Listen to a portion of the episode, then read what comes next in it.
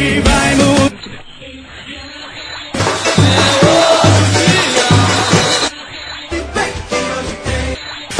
Hoje, hoje tem!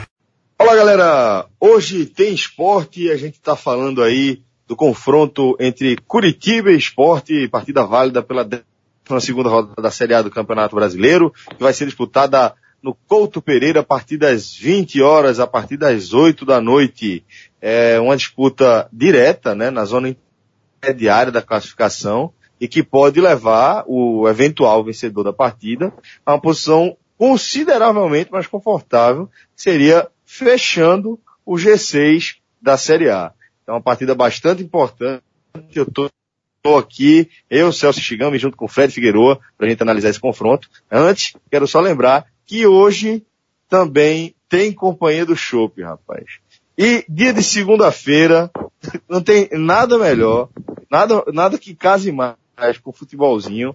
Esse, esse, esse é, é, horário, o, o, o segunda campeã, né?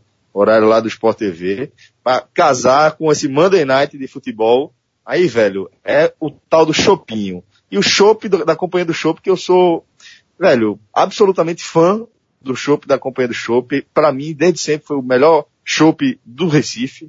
Chopp cremoso do primeiro até o último gole. E noite de segunda-feira, metade do preço, 50%. Essa até Fred Figueiredo encara. Não, não encara não, Fred? Celso, e eu digo mais, a tabela ajudou, porque o esporte vai jogar nas duas próximas segundas. Joga nessa contra o Curitiba e na próxima contra o Botafogo. Então, veja só, as duas fora de casa, ninguém vai sair pro estádio. Eu não tenho a menor dúvida, a menor, que a companhia do Chubb se torna o melhor lugar para ver os jogos. Porque dúvida, você vai estar. Tá, sem dúvida. É, você tem a noite de segunda com o esporte jogando, certo? Porra, que é o que pro torcedor rubro-negro mais importa, logicamente, num lugar que tem um cardápio fantástico, com chopp é 50%. E o chopp, você pode atestar, eu não, mas já vi várias pessoas dando a mesma, a mesma opinião, que é o melhor do Recife. Eu posso afirmar que a picanha é top 3. Eu quero dizer top 3 é porque não experimentei todas ainda, mas é das melhores. É impressionante. Aniversário de Rafael, pedi uma picanha, meu amigo, espetacular. O cara come chorando. Olha só, galera. É, sensacional. Companhia do Chopp, por favor. Vamos lá. Olha só, galera. É, a gente tá falando aqui, Fred, desse, de um confronto de dois clubes em situações opostas. Na, na, de, de, de momento mesmo, né? Tá falando de um esporte que vem da sequência de cinco resultados positivos, um empate com o Galo em Belo Horizonte, as vitórias sobre Santos, Salgueiro, Atlético Paranaense e Arsenal de Sarandi, né? Três, quatro vitórias consecutivas do time de Vanderlei de Luxemburgo em, em três competições diferentes, né? E um Curitiba que, depois de vencer três das quatro primeiras rodadas da Série A, emendou a sequência atual de seis jogos sem vencer, onde empatou quatro partidas e perdeu duas. Fred, o que é que a gente pode analisar? Primeiro, a tua análise geral sobre o, encontro aí entre Curitiba e Sport. Celso, é, eles são clubes que estão lado a lado quase na classificação, né? O Curitiba tem um ponto a mais que o Sport, mas que se encontram. Por que se encontram? Porque o Curitiba parou e o Sport vem no crescimento, o Sport somou, desse, extraindo aí dessa sua sequência, na, apenas a Série A, o Sport vem de sete pontos em, em nove disputados, tendo merecido até mais naquela partida contra o Atlético Mineiro, poderia ter vencido, mas são sete pontos que vieram é, contra adversários duros, né? Vieram, foram muito batalhados, mas é, é, é, mudaram, né? Colocaram o esporte nessa área intermediária da classificação. E esse jogo, ele é um, um jogo, é o chamado jogo chave, né? Porque tendo um vencedor, esse vencedor, ele vai jogar um outro campeonato na rodada seguinte. O Curitiba já jogou esse primeiro campeonato, veio nessa queda livre que você falou. Eu me lembro que a gente teve um debate no podcast em que eu citei o Curitiba como crise e a maioria, o resto da equipe, não concordou.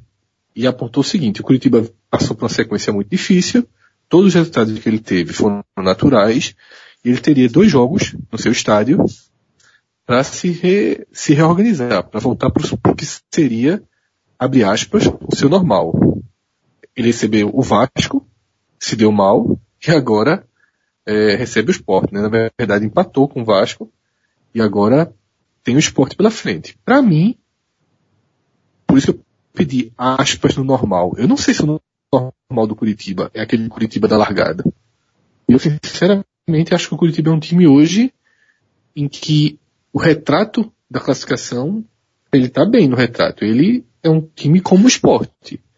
É, obviamente não é uma das equipes mais fracas desse início de competição, mas também não vejo no Curitiba um potencial para brigar ali em cima não. Como também não tenho essa, essa sensação do esporte ainda.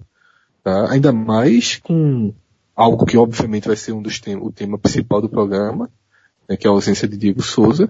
O esporte é um time que sem Diego Souza é difícil imaginar na parte de cima da classificação. Com o Diego Souza jogando futebol semelhante ao que, ao que, ao que mostrou em 2016 e com a, uma margem aí para trazer reforços, porque o esporte conseguiu se livrar de mais de 400 mil reais de salário com a saída de Leandro Pereira e Marquinhos. Se você colocar Matheus Ferraz aí, a gente se aproxima de 500 mil de salário, se ainda colocar alguns pratas da casa que foram emprestados, mas eu não sei como é que foram os, acor os acordos de cada um. O esporte, ao que parece, tem uma margenzinha aí para trazer reforços pontuais, só que precisa ir para a parte de cima da tabela. Esse jogo vai ser um jogo chave para isso, Celso. Então é uma partida que, daquelas que a gente diz assim, por mais que na, no, numa série A de pontos corridos sejam 38 jogos com o mesmo peso, alguns acabam tendo uma, uma, uma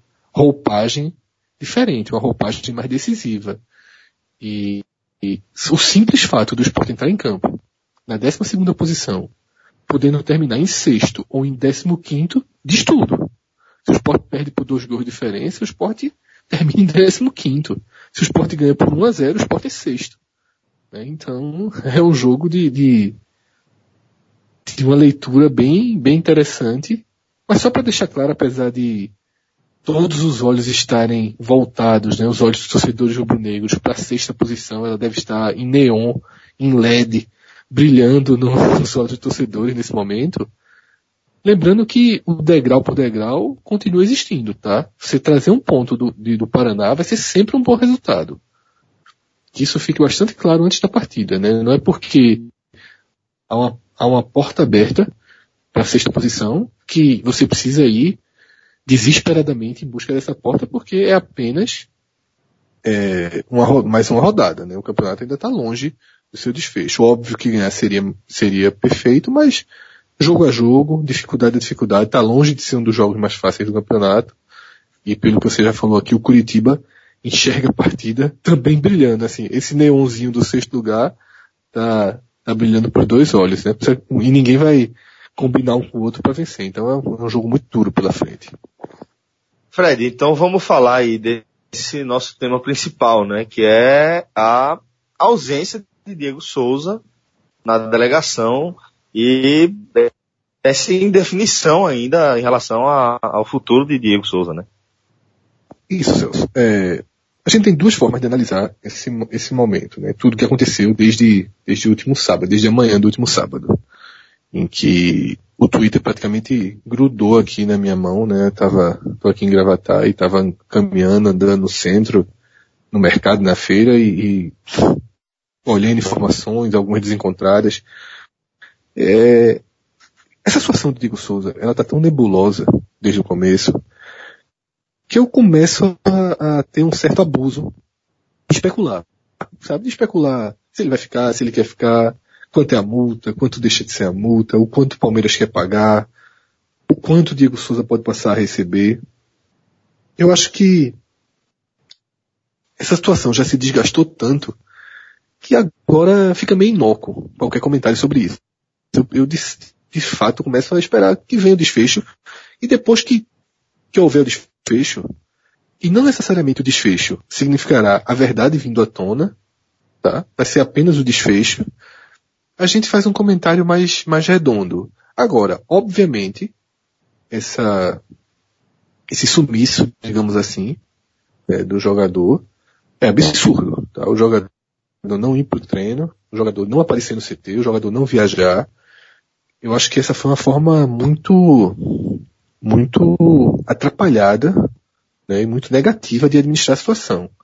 Se havia um impasse, se ele queria garantias financeiras para atuar, se ele queria o preto no branco, que ele fosse ao CT, que ele se apresentasse e que houvesse uma, uma explicação pública de que é um atleta profissional, de que é um momento de renovação de contrato, se assim for, e que por isso ele não teria cabeça para atuar na segunda-feira, mas que estaria se preparando, estaria indo ao CT, é, fazendo o trabalho necessário para ter plenas condições na quinta-feira e que até lá tudo fosse esclarecido.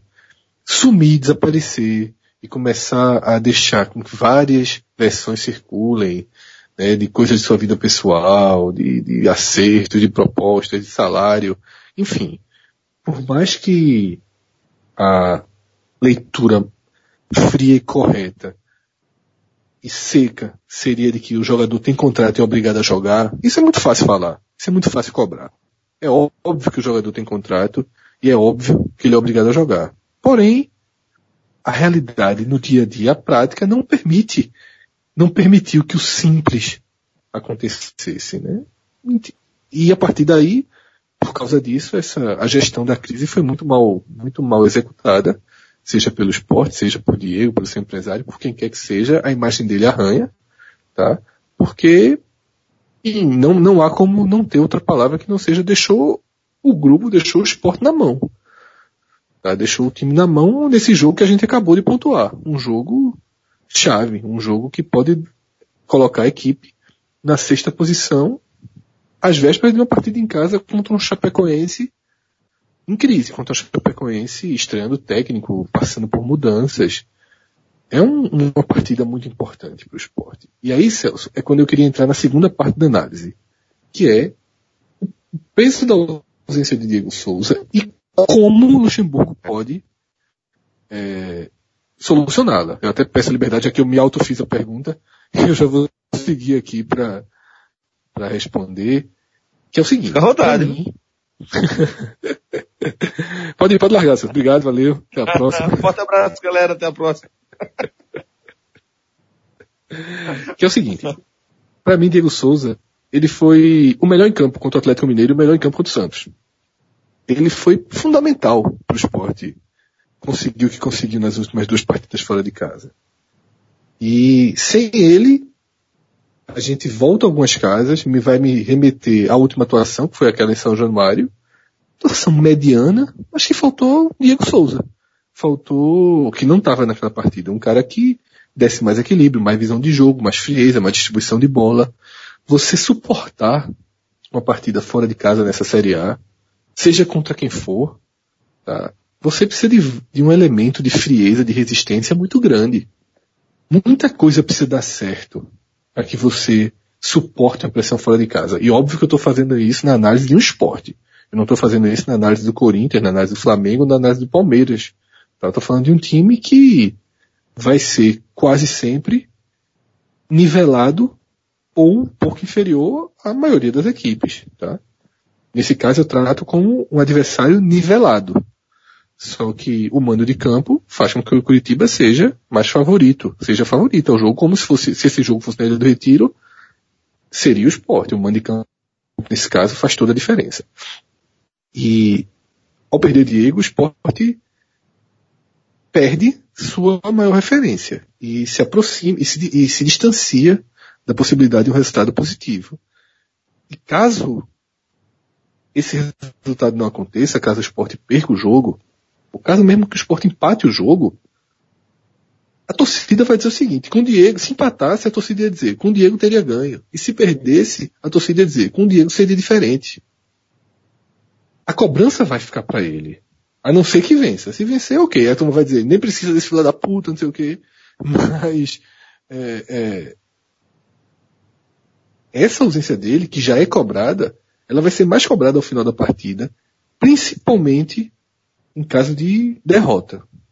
Em caso de empate um pouco menos, e em caso de vitória, é, é a tendência é que alguns adotem o tom que eu falei aqui, que é um tom que eu discordo, mas é natural, e a gente já sabe que existe essa linha, que existe até até na imprensa mesmo existe uma linha de que, de que Diego Souza não é tão importante e, e já até respondi uma pergunta. Pô, será que esse cara é importante mesmo? Quando é que ele foi decisivo? Minha resposta foi justamente nos 14 gols, incontáveis assistências ano passado, né? Porque para as estatísticas foram três ou quatro, mas se você contar as assistências que Diego deu para os atacantes perderem gols, aí, meu amigo, é, vai, a conta não tem uma mão que resolva. E a terceira parte disso é como o Luxemburgo, como Luxemburgo, pode fazer isso, faça a pergunta para sua voz, você é um cara que é, é muito melhor meio de campo do que eu.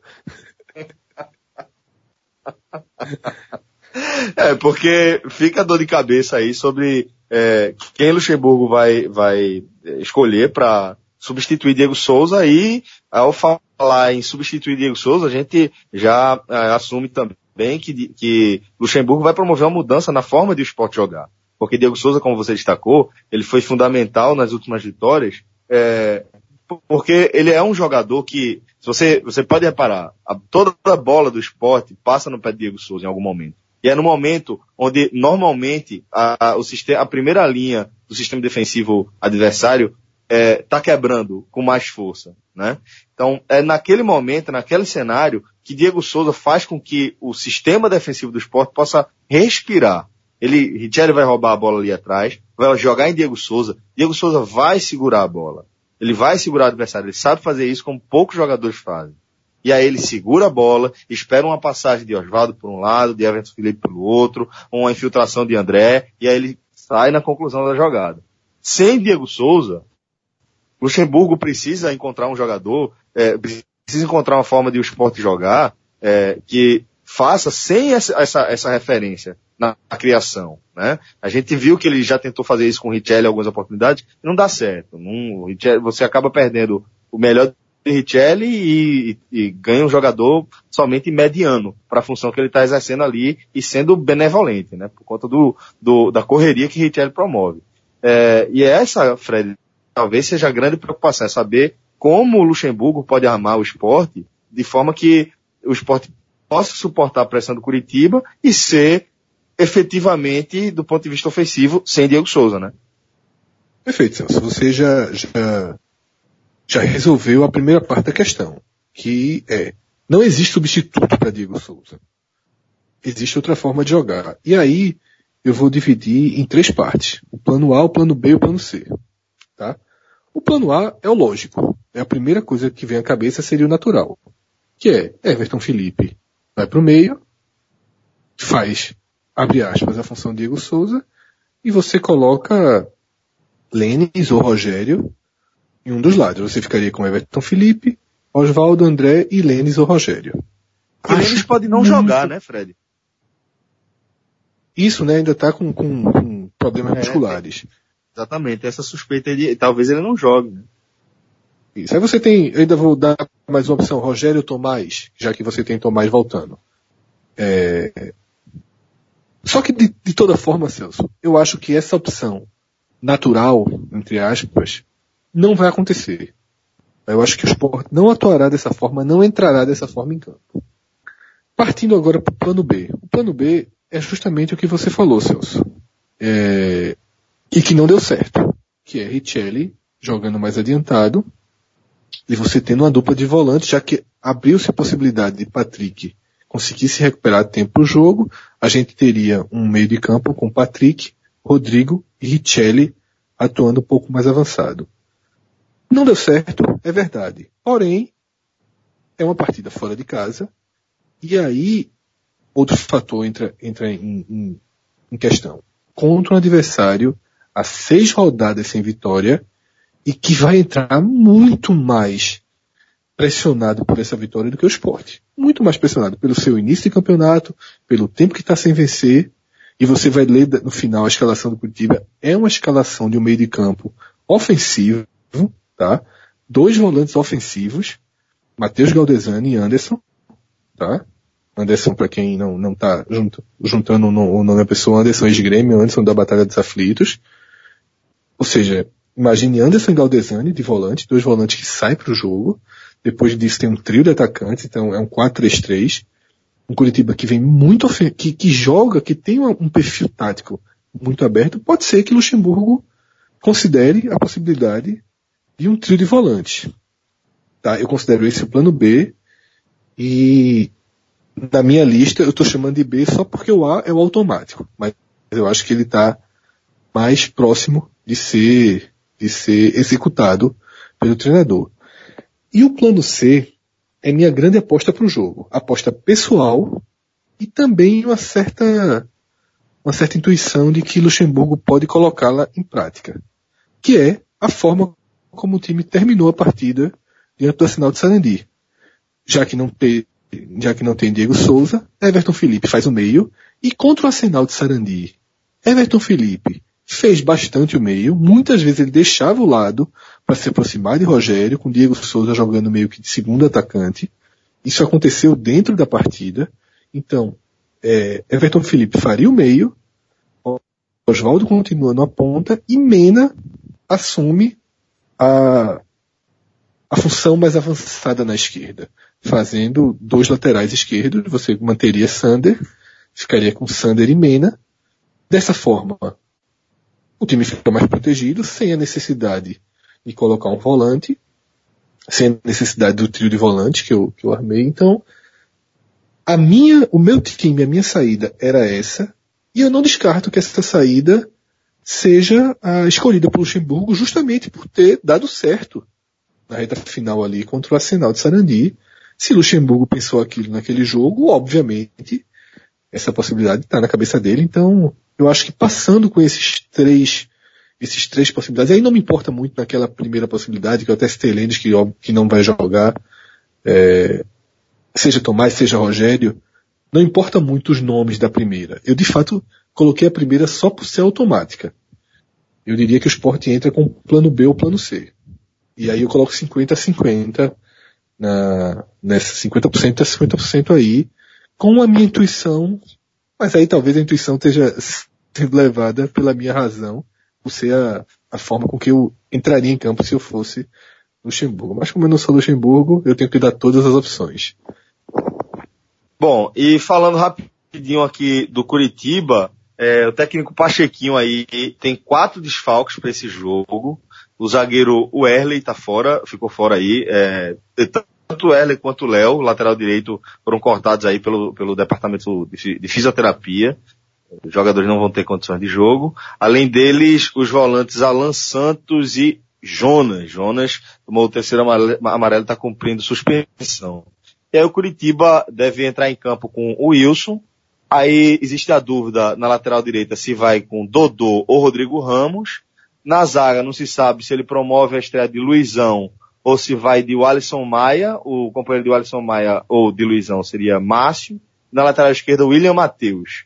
É, o meio de campo, Anderson e Matheus Galdesani, que Fred já citou aí, dois volantes de boa qualidade de saída de bola, sem sombra de dúvidas, e Thiago Real, e na frente Rildo, Henrique, Henrique Almeida, de repente aí, é, contrariando a lei, a lei do ex, né?